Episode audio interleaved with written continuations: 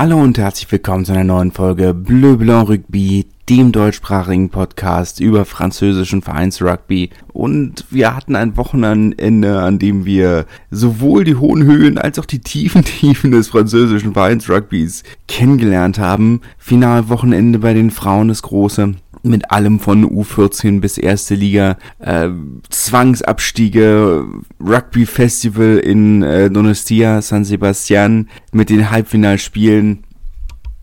Aber bevor wir zu all den Dingen kommen, fange ich vielleicht mal mit der frischsten Nachricht an, die ich habe oder die wir haben. Äh, Xavier Garbajosa ist nicht mehr Cheftrainer von Lyon.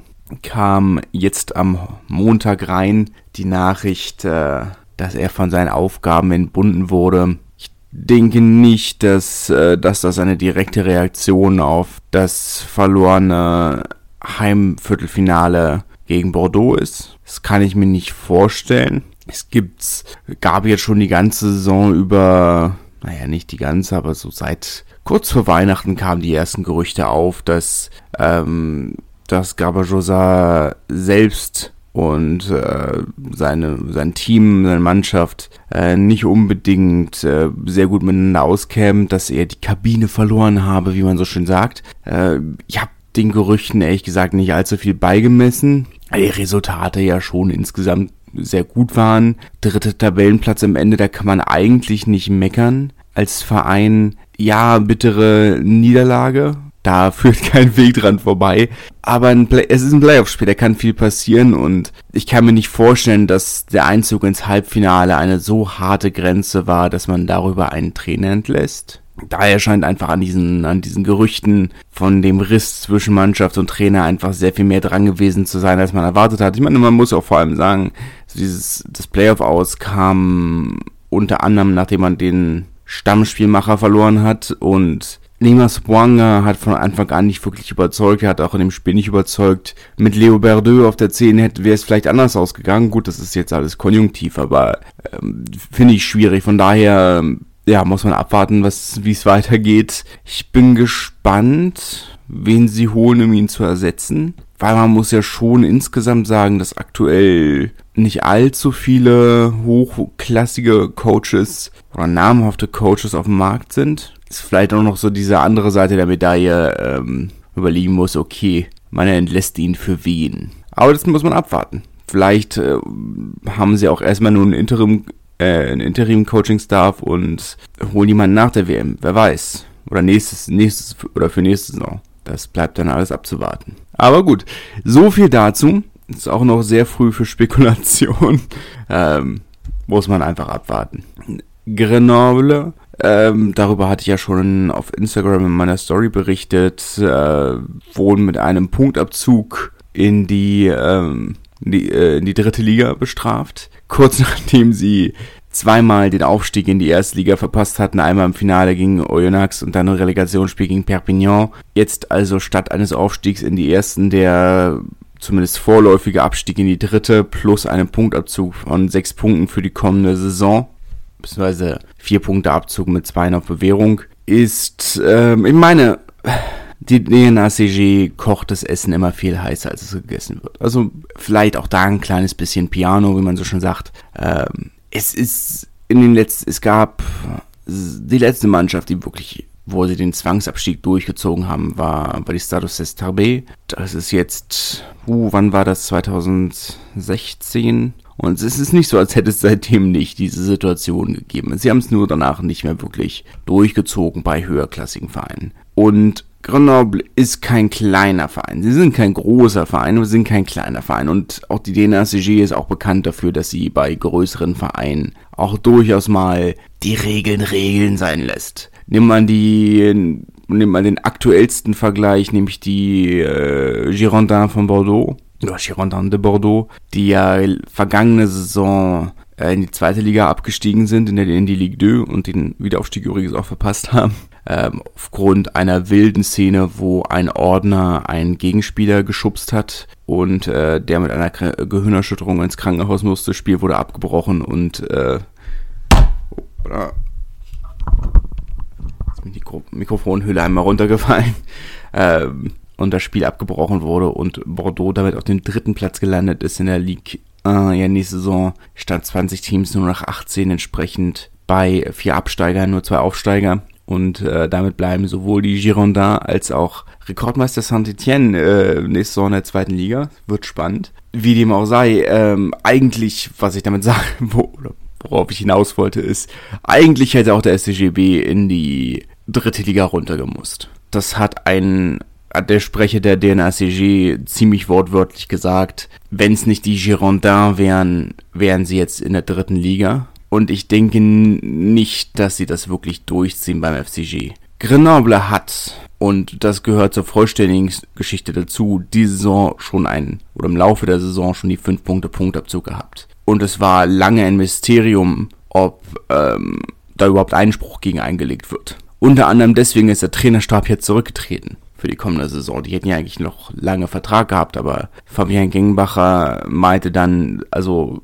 wenn der Verein sich nicht mal Mühe gibt, gegen solche Urteile äh, Einspruch einzulegen, wo, wofür machen wir das ja eigentlich alles? Und dass der FCG finanziell nicht besonders doll dasteht, ist auch nicht unbedingt das, was man als klassische Neuigkeit bezeichnen würde. Ähm, Nachrichten, dass die Spieler ähm, auf Gehalt verzichten, die gibt schon seit oder immer mal wieder auf Gehalt verzichtet haben. Diese Nachrichten kriegt man seit drei, vier Jahren fast jedes Jahr. Ähm, jetzt ist wohl ein neuer Investor eingestiegen, der beziehungsweise steigt im Falle eines Nichtabstiegs ein neuer Investor ein, der wohl im Laufe der Saison schon 400 Millionen Euro von seinem eigenen Geld reingesteckt hat. Muss man alles abwarten. Sie haben jetzt Montag die, das offizielle Urteil bekommen, werden am Freitag oder bis Freitag das, äh, den Einspruch einlegen und dann am kommenden Montag, also am 19. Ähm, die Verhandlung haben. Und dann bleibt man, bis dahin wird man nichts wissen. Das ist natürlich unglaublich schwierig für Spieler und Verein, dass sie nicht wissen, wo sie nächste Saison spielen, weil für die Spieler ist es unglaublich, die werden ja nicht in die dritte Liga mit runtergehen. Mit dem Gehalt, was sie haben, mit dem Gehaltsbudget, wenn sie nicht in die dritte Liga runter können. Das wird eine Katastrophe, das wird nicht besser. Ja, also es ist, ist schwierig. Und auf der anderen Seite der Geschichte, großer Profiteur könnte Carcassonne in der Theorie sein die damit vom Abstieg verschont würden als, drei, äh, als 15. der aktuellen Saison. Auch da ist alles so ein bisschen in der Luft, weil finanziell steht auch äh, der USC nicht gut nah. Am gleichen Tag wie das Urteil gegen Grenoble kam auch das Urteil gegen Carcassonne. 13.000 Euro Strafe und äh, 4 Punkte Abzug plus 2 auf Bewährung. Das heißt, auch kommende Saison, nachdem man jetzt sein Kader für eine Drittligasaison umgestellt hat, also teure Spieler hat gehen lassen, den kleinen Exodus hatte, was den Kader angeht und ähm, für eine Drittligasaison rekrutiert hat. Startet man also mit einem verschlechterten Kader und Punktabzug in die neue Saison. Ich sag mal, es macht den Abstiegskampf ein kleines bisschen weniger spannend. Muss man, muss man abwarten. Wie es da, wie es da weitergeht, aktuell ist das der Stand der Dinge. Ähm, schwer zu sagen, was bei rumkommt. Weil unter normalen Umständen würde ich schon sagen, dass Grenoble in der Liga bleibt und ähm, vielleicht eine Geldstrafe kriegt und uh, Punktabzug auf Bewährung vielleicht. Aber sie haben sich ja in den letzten Jahren schon immer wieder was geleistet und allein schon, dass in dieser Saison sie diesen Punktabzug hatten, ist äh, schwer zu sagen und ich weiß auch nicht, ob wirklich ein neuer Investor alleine da die DNACG befriedigt, ob sie da sagen, ja, ne, meinethalben, aber habt äh, irgendwann ist auch mal, ist auch mal gut. Ne? Ihr könnt nicht machen, was ihr wollt und dann nur weil jemand neu kommt und irgendwo Finanzgarantien gibt, das, das reicht irgendwann nicht mehr. Muss man, es ist schwer zu sagen. Es ist aktuell wirklich schwer zu sagen. Die DNACG ist da nicht unbedingt, es gibt da keinen Verlass auf diese Entscheidung und aktuell hängt alles in der Luft. Und das ist dann immer die negative Seite, die man im, im französischen Rugby hat. Auf der anderen Seite muss man, muss man dafür sagen, das ist so eine Situation wie in der Premiership, dass in einer Saison drei Vereine aus dem Spielbetrieb aus rausfallen. Die hast du in Frankreich nicht. Das gibt's in Frankreich nicht. Oder zumindest nicht auf diesem hohen Niveau. Ja, auf unterstem Amateurniveau, klar, ja, natürlich. Aber auf, auf Erstliganiveau hast du solche Situationen nicht. Weil es diese harten Kontrollen gibt, diese harten Strukturen gibt und wenn jemand nicht nachweisen kann, dass er äh, die Saison finanzieren kann, Und das bedeutet auch nicht, dass ein Investor sagt, ja, ja, ich mach mal, sondern der Investor muss das Geld hinterlegen. Und die DNACG ist da wirklich vorsichtig. Ähm, nur mal als Beispiel zu geben, ähm, die Situation hatten wir in, in Narbonne, damals als Justin Harrison äh, entlassen wurde, war unter anderem die Auflage oder einer der Gründe, weshalb das mit der Lizenz teilweise so schwierig war für die kommende Saison. Das hieß ja, also ihr müsst Reserven anlegen für ein äh,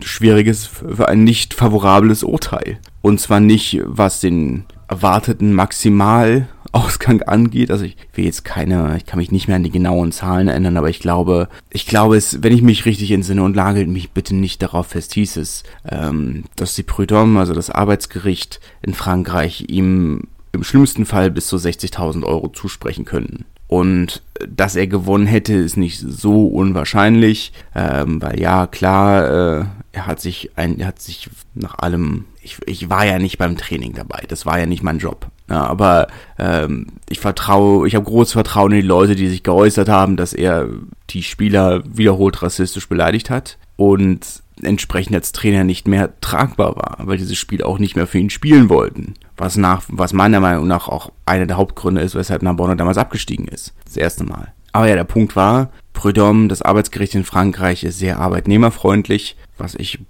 individuell oder auf persönlicher Ebene ja sehr begrüße, aber auf professioneller Ebene schwierig. Manchmal 60.000 Euro hieß es damals, könnten ihm zugesprochen werden. Jetzt ist, musst du aber als Sicherheit nicht diese 60.000 Euro auf dem Konto haben, sondern die DNACG sagt, als Sicherheit musst du 180.000 Euro auf dem Konto haben. Das Dreifache. Und das macht es dann manchmal so ein bisschen, bisschen schwierig, weil dieser, das, was sie von einem verlangen, ist nicht immer ganz, ganz rational. Äh, und das, von daher ist das alles immer ein bisschen schwierig mit der DNACG. Im Fußball sind sie da deutlich weniger zimperlich, aber vielleicht auch, weil es, ich sag mal, na gut, jetzt kannst du natürlich darüber reden, auf welchem, über welches Niveau reden wir. Ähm, weil ja auch bei den Girondins, die waren jetzt zu dem Zeitpunkt schon zweitklassig, haben sie es auch nicht durchgezogen. In der dritten Liga gab es dann jetzt in den letzten Jahren schon das ein oder andere Beispiel, FCZ, beziehungsweise FCZ, ähm, auch mal französischer Meister gewesen nebenbei bemerkt ähm, die äh, jetzt diese Saison keine Lizenz bekommen haben für die dritte Liga, also runter mussten. Der ASBC, die ja nach ihrem zweiten, ihre erste und einzige Saison in der zweiten Liga auf dem Abstiegsplatz beendet haben und dann äh, von der DNACG äh, direkt in die fünfte runtergeschickt wurden. Da sind sie nicht ganz so zimperlich. Ne? Ähm, aber es ist, wie gesagt, es ist äh, schwierig, das im Vornherein zu sagen, wie, wie die Berufung ausgeht. Ähm, bringen hier wahrscheinlich gerade rechtliche Begriffe oder juristische Begriffe durcheinander, aber äh, schwer zu sagen im Vornherein, wie das ausgeht. Ist wirklich schwierig zu sagen, weil es da irgendwo wenig. Äh, mein Bauchgefühl sagt, sie bleiben in der Liga, aber wenn wir nächste Woche rausfinden, ist das nicht schön. Ich gehe mal davon aus, dass dann die Folge nächste Woche vielleicht auch erst am Mittwoch kommt. Wenn am Montag die Verhandlung ist, kann es ja auch sein, dass, die, dass das Urteil erst Dienstagabend kommt oder vielleicht auch erst Mittwoch. Ähm, das ist schon ein Thema, das ich ganz gerne, je nachdem wie es ausgeht, in der nächsten Folge auch mit behandeln würde. Also entsprechend ähm, die Folge nicht wie immer am Dienstag, sondern vielleicht auch erst am Mittwoch. Aber das, das müssen wir mal abwarten. Äh, vielleicht mache ich auch zwei Folgen. Weil ich meine, auf der anderen Seite, das Hauptereignis am Wochenende ist natürlich trotz allem das Top 14 Finale. Da führt ja auch kein Weg dran vorbei. Das ist das Hauptevent. Ähm, vielleicht mache ich auch zwei Folgen. Aber das äh, überlege ich mir noch. Warte ich mal, wie das Urteil ausgeht. Vielleicht ist es auch komplett unspektakulär und zu sagen, äh, 10.000 Euro Geldstrafe und sonst passiert nichts. Und dann finde ich, ist es auch nicht wirklich der Rede wert, aber das schauen wir einfach mal. Ja, so viel zu dem Thema. Kommen wir zu den Dingen, die, für die wir eigentlich da sind. Den Rugby. Top 14 Halbfinale in der Reale Arena in, äh, in San Sebastian in Higualde, ähm, dem in Anführungszeichen spanischen Teil des Baskenlandes. In Donostia, San Sebastian. Donostia, der baskische Name. Und es gab durchaus ein breites Rahmenprogramm mit, äh, mit Fanzones, mit ähm, allem drum und dran. Am Samstag gab es noch das, das Länderspiel zwischen, zwischen Euskara, also dem Baskenland, und Catalunya, also Katalonien. Ähm, das Hausruf von den Basken gewonnen wurde, was mich auch durchaus überrascht hat, ähm, weil ja zumindest in der spanischen Liga die katalanischen Vereine schon ein bisschen dominanter sind oder zumindest ähm, gefühlt, ähm, so hundertprozentig verfolge ich es nicht, aber hatte ich schon den Eindruck, ähm, wenn ihr Experten für spanischen Rugby seid, ähm, korrigiert mich da gerne. Wie gesagt, es ist nicht das, was ich als mein Fachgebiet bezeichnen würde. Ja, aber haushoch haben sie es gewonnen. Ähm, dann war, war eigentlich ganz schön und dann die Atmosphäre, die Videos, die ich gekriegt habe, ähm, mit, äh, mit, mit baskischem Liedgut, äh, Hegoak, was vor Anstoß gesungen wird, was bei, zumindest bei, bei Aveyron Bayonet äh, üblicherweise nach dem Spiel gesungen wird. Ähm, ein gar nicht mal so altes baskisches Lied, äh, das unter der Franco-Diktatur geschrieben wurde, ähm, in einer in einer Kneipe wurde der Liedtext, wenn ich mich recht entsinne an die Geschichte, äh, auf einer Serviette festgehalten. Wenn du einen Vogel hast und ihm die, äh, die Flügel stützt, dann gehört er nicht dir. Du hast nur einen Vogel, der nicht fliegen kann. Die Message oder der, die, die Kernaussage des, äh, des Liedes äh, Hintergrund natürlich, dass dass in der, unter der Franco-Diktatur oder der faschistischen Diktatur damals ähm, sowohl den Basken als auch den Katalanen ja ihre, ihre Sprache verboten wurden. Und äh, die Aussage eben, wenn ihr uns die unsere Sprache verbietet, macht uns das nicht zu Spaniern, sondern nur zu Basken, die kein Baske sprechen, will, soll heißen, äh, man kommt nicht aus seiner eigenen Haut raus. Ne? Und ähm, um jetzt mal einen sehr unpassenden Vergleich zu ziehen, das galt auch für Racing, eine der schlechtesten Defensiven der Liga, ähm, definitiv die schlechteste Defensive in den Playoffs beziehungsweise die schlechteste Defensive aller Teams in den Playoffs. Es war keine spannende Partie am Freitagabend gegen Toulouse. Die Partie, die gar nicht so verkehrt angefangen hat frenetische erste 10 Minuten, wo du dachtest, ja, doch, das könnte Spaß machen heute. Und dann ähm, Toulouse, die auf, oh, ich will nicht lügen, 34-0 weggerannt sind. Ähm, und dann irgendwo dachte schon, ah, okay, das wird also, das wird ein zu Null Spiel. Okay. Ähm, zur Halbzeit ähm, 17-0 oder so. Nee, 20-0 zur Halbzeit. Und dann, ja, wurde es nicht besser, noch zwei Versuche, dann äh, 34-0 und dann der Ehrenversuch durch Gael Ficou, der ja auch mal bei ursprünglich bei Toulouse angefangen hat, ähm, aus einer eigentlich sehr vielversprechenden Kontersituation für Toulouse, die aber in der 22 von Racine nach dem Konter den Ball verlieren und auf der Gegenseite dann den Versuch kassieren. Äh, hinterher noch ein Versuch von Ibrahima Diallo, aber das dann trotzdem nur Ergebniskosmetik, wie man so schön sagt. Ähm, der, der größte Sieg, ähm, den es jemals in einem Halbfinale in der französischen Liga gab. 27 Punkte Unterschied gab es bisher noch in keinem Halbfinale. Das war schon sehr, sehr dominant, was Toulouse veranstaltet haben. Wenig überraschend, meine, sie waren die haushohen Favoriten für dieses Spiel. Es hätte durch, durchaus ein bisschen spannender sein dürfen. Aber es ergibt halt auch irgendwo Sinn. Ich meine, Toulouse waren, waren Tabellenerster mit haushohem Vorsprung, haben ja die Saison, wenn man jetzt mal die, das Finale nicht vor, das, das Finale der 14 mal außen vor lässt, haben sie bei den Männern und Jungs fast alles gewonnen, was man gewinnen kann. Die einzige Altersklasse, wo sie nicht französischer Meister geworden sind, ist, glaube ich, die U14. Das könnten, müssten sie gegen Castres verloren haben. Was natürlich auch bitter ist gegen den Lokalrivalen, aber ansonsten haben sie ja alles gewonnen äh, U23-Finale äh, oder Espoir-Finale jetzt gegen Bordeaux am Wochenende. Beides Teams, die Narbonne verloren haben übrigens in der U23 äh, gegen einen Drittligisten oder gegen die Nachwuchs eines Drittligisten. Äh, möchte nicht zu sehr auf die eigene Schulter klopfen. Ja, hauptsächlich, weil ich nichts damit zu tun hatte, aber ähm, ist für Narbonne nicht unbedingt ein schlechtes Zeichen. Äh, wie dem auch sei, ähm, es ist jetzt nicht überraschend, dass Toulouse vor allem in der Breite, ich meine, es hätte ja auch ganz anders ausgehen können, nachdem äh, man dann auch Ange Capuozzo und ähm, Jaminet, wenn du schon, du hast drei in Fullbacks auf höchstem internationalen Niveau und dann bleibt dir am Ende nur Thomas Ramos übrig, bei dem gar nicht klar war, überhaupt bleibt. Eigentlich wollte er ja nicht verlängern, weil er ja doch sehr, sehr wenig Spielzeit bekommen hat. Ähm, tja, so kann es gehen. Thomas Ramos selbst sicherlich ein, muss ich glaube ich keine Gedanken machen, ob er zur WM fährt oder nicht. Jemand, der auf höchstem Niveau 15 und 10 spielen kann. Ähm, ich glaube, der findet Platz auf jeder Bank. ähm, naja. Äh, für Racine kommt jetzt ein relativ großer Umbruch. Weil nicht nur, weil Finn Russell äh, den Verein verlässt ohne Titel, kann man schon sagen. Ne? Es ist letzten Endes auch ähm, der Sturm von Racing wurde komplett überpowered. Und dann hast du eben hinterher einen Spieler wie Finn Russell, der an 80% aller Versuchen des, Versuche des Vereins beteiligt war. Wenn, wenn der kein, kein, keine Bälle kriegt, mit denen er was machen kann, naja, kann auch er nichts aus dem Hut zaubern. Stuart Lancaster wird äh, Ende der Woche in Paris erwartet äh, und bereit für die Saisonvorbereitung, ähm, für die Vorbereitung der kommenden Saison. Er hat sicherlich äh, keine kleine Aufgabe vor sich. La Rochelle waren auch sehr, sehr dominant in ihrem Halbfinale gegen Bordeaux. Ähm, nicht überraschend. Ich meine, die, von den letzten fünf Spielen haben sie vier gegen Bordeaux gewonnen. Ja, sechs, von den letzten sechs haben sie fünf gewonnen, jetzt mit dem Halbfinale noch dazu. Ein Spiel, das nicht unbedingt den Unterhaltungswert eines Toulouse Racing hatte. Äh, viel Gekicke.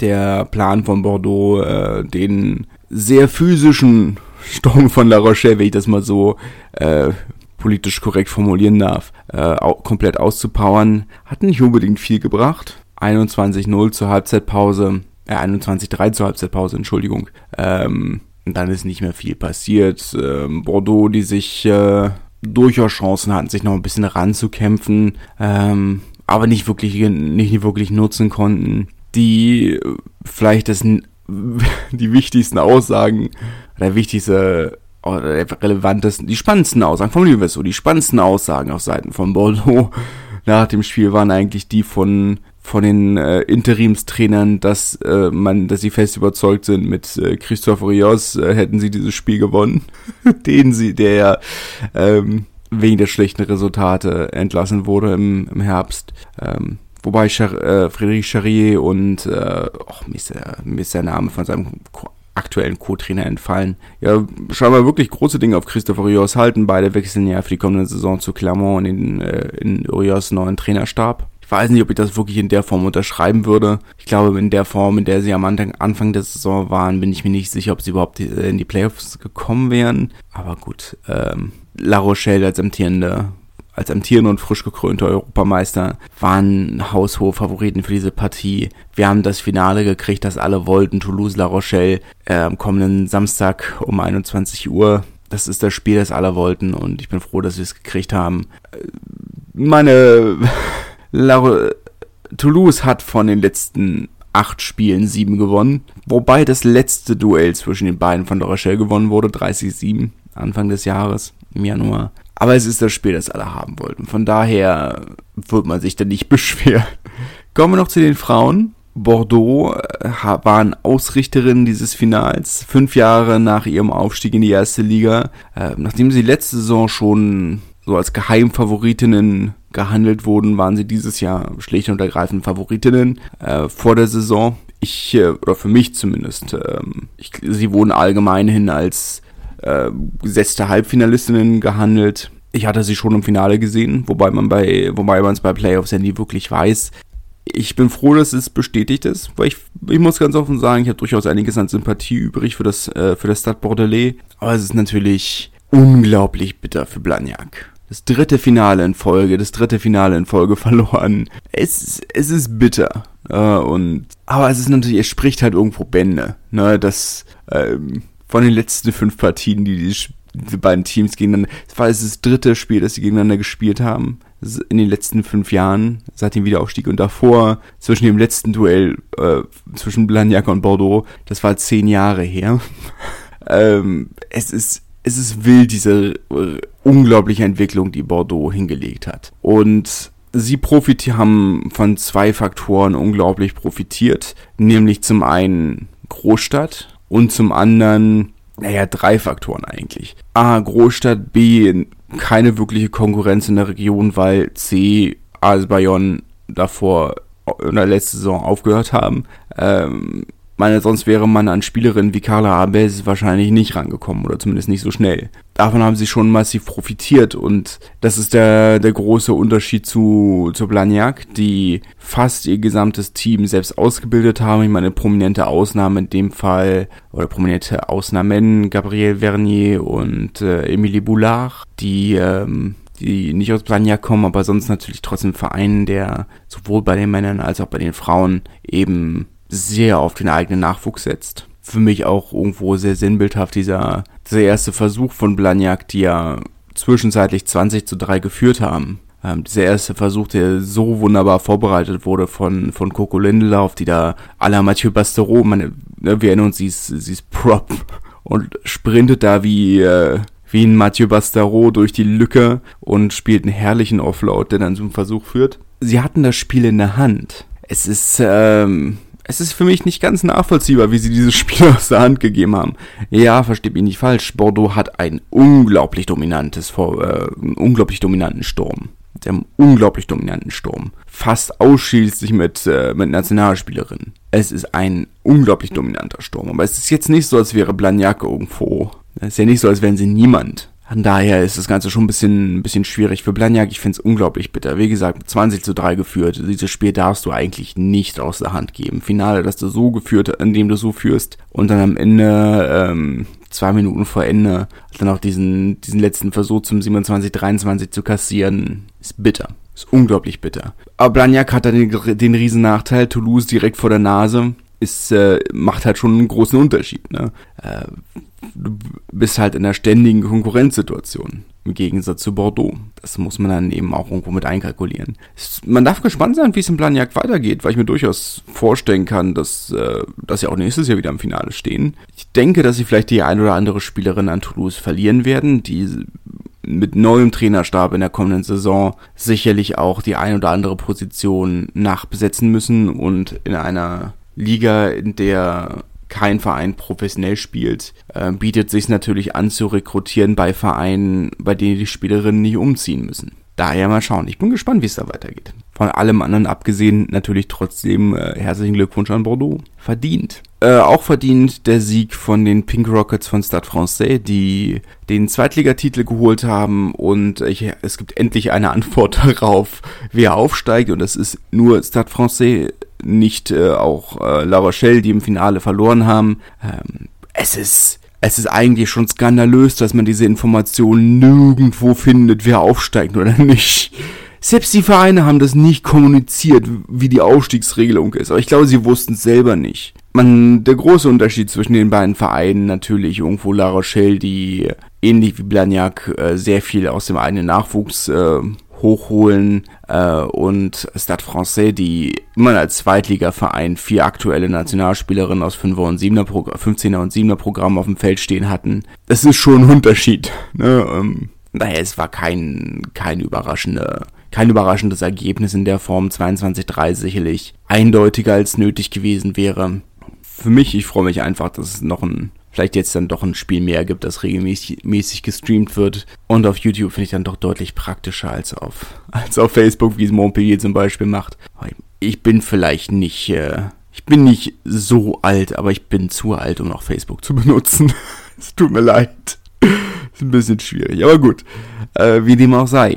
Samstag um 21 Uhr, also das Top 14 Finale, ähm, zu schauen, mindestens live auf TV St. Monde, da natürlich mit französischem Kommentar, ich bin mir nicht sicher, wo es sonst noch läuft. Ähm, ich freue mich in jedem Fall sehr darauf. Toulouse-La Rochelle ist das Spiel, auf das wir gehofft hatten. Es dürfte, glaube ich, ein, eine, ein sehr großes Spiel werden, mit zwei Teams, die durchaus auch sehr offensiv spielen können. Ich hoffe, dass sie es auch tun werden. Sie haben beide in den Halbfinalen gezeigt, dass sie auch durchaus gewillt sind, in den Playoffs den Ball hin und her zu werfen und durch die Gegend zu werfen. Von daher hoffe ich, dass das auch im Finale der Fall sein wird. Wenn ja, könnten wir ein spektakuläres Spiel bekommen. Ich hoffe sehr darauf. Und wir reden in jedem Fall nächste Woche darüber. Bis dahin wünsche ich in jedem Fall eine schöne Zeit und bis dahin, tschüss.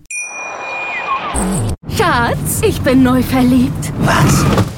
Drüben. Das ist er. Aber das ist ein Auto. Ja, eben. Mit ihm habe ich alles richtig gemacht. Wunschauto einfach kaufen, verkaufen oder leasen. Bei Autoscout24. Alles richtig gemacht. Wie baut man eine harmonische Beziehung zu seinem Hund auf? Puh, gar nicht so leicht. Und deshalb frage ich nach, wie es anderen Hundeeltern gelingt, beziehungsweise wie die daran arbeiten. Bei Iswas Dog reden wir dann drüber. Alle 14 Tage neu mit mir, Malte Asmus und unserer Expertin für eine harmonische Mensch-Hund-Beziehung, Melanie Lippisch. Ist was, Doc? Mit Malte Asmus. Überall, wo es Podcasts gibt.